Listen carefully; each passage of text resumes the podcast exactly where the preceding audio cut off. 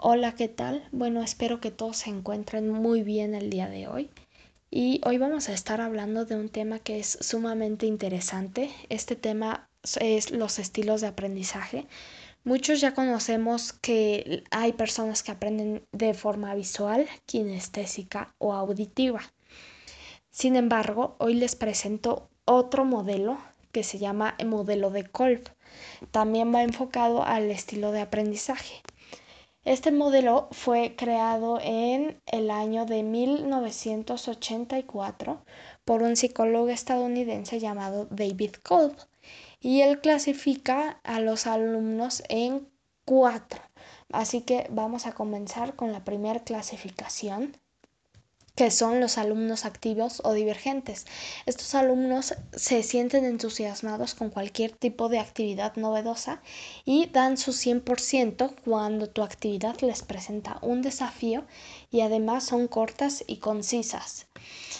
Es importante que tus actividades sean cortas y concisas porque si las haces a largo plazo o si les pones un papel pasivo, ellos no se van a interesar en la actividad, simplemente se van a aburrir y también no les gusta trabajar en solitario, en solitario, les gusta estar en equipo.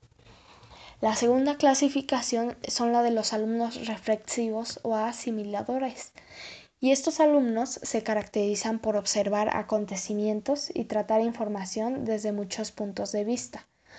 Ellos aprenden cuando pueden observar detenidamente la información o analizar y reflexionar antes de actuar y la verdad es que no pasa nada si ellos pasan desapercibidos.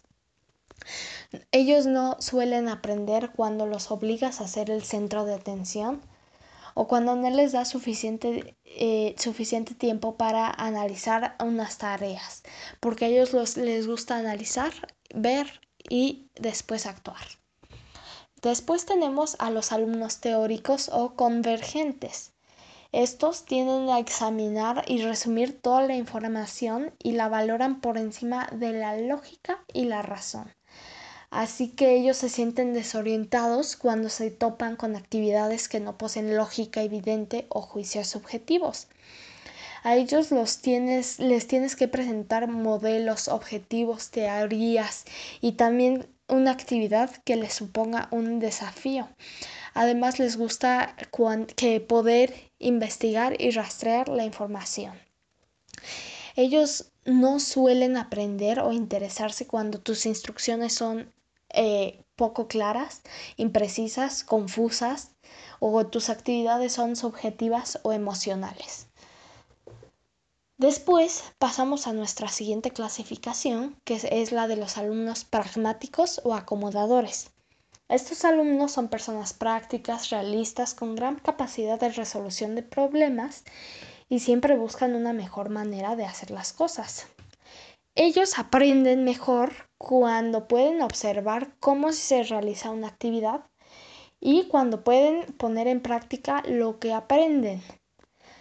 A ellos no aprenden cuando tus actividades son abstractas y no se, realizan, no se relacionan con la realidad o cuando tu actividad no tiene una finalidad, es decir, cuando ellos no pueden ver el por qué están haciendo esa actividad.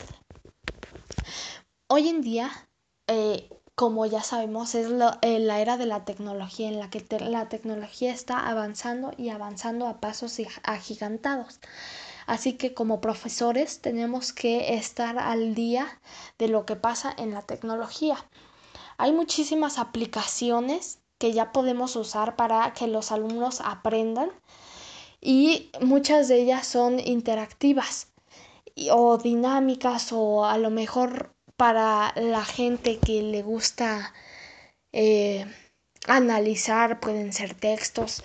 Así que como profesor debes estar siempre al tanto de la tecnología para que tus alumnos ah, no se queden atrás. También tengan un aprendizaje significativo a través de la tecnología. Así que ya lo saben, con este modelo de Colf podemos ver y darnos una idea de qué tipo de aplicaciones o qué tipo de eh, tecnologías nuevas podemos aplicar para que los alumnos tengan un aprendizaje significativo. The podcast you just heard was published with Anchor. Got something you want to say to the creator of this show? Send them a voice message using the Anchor app, free for iOS and Android.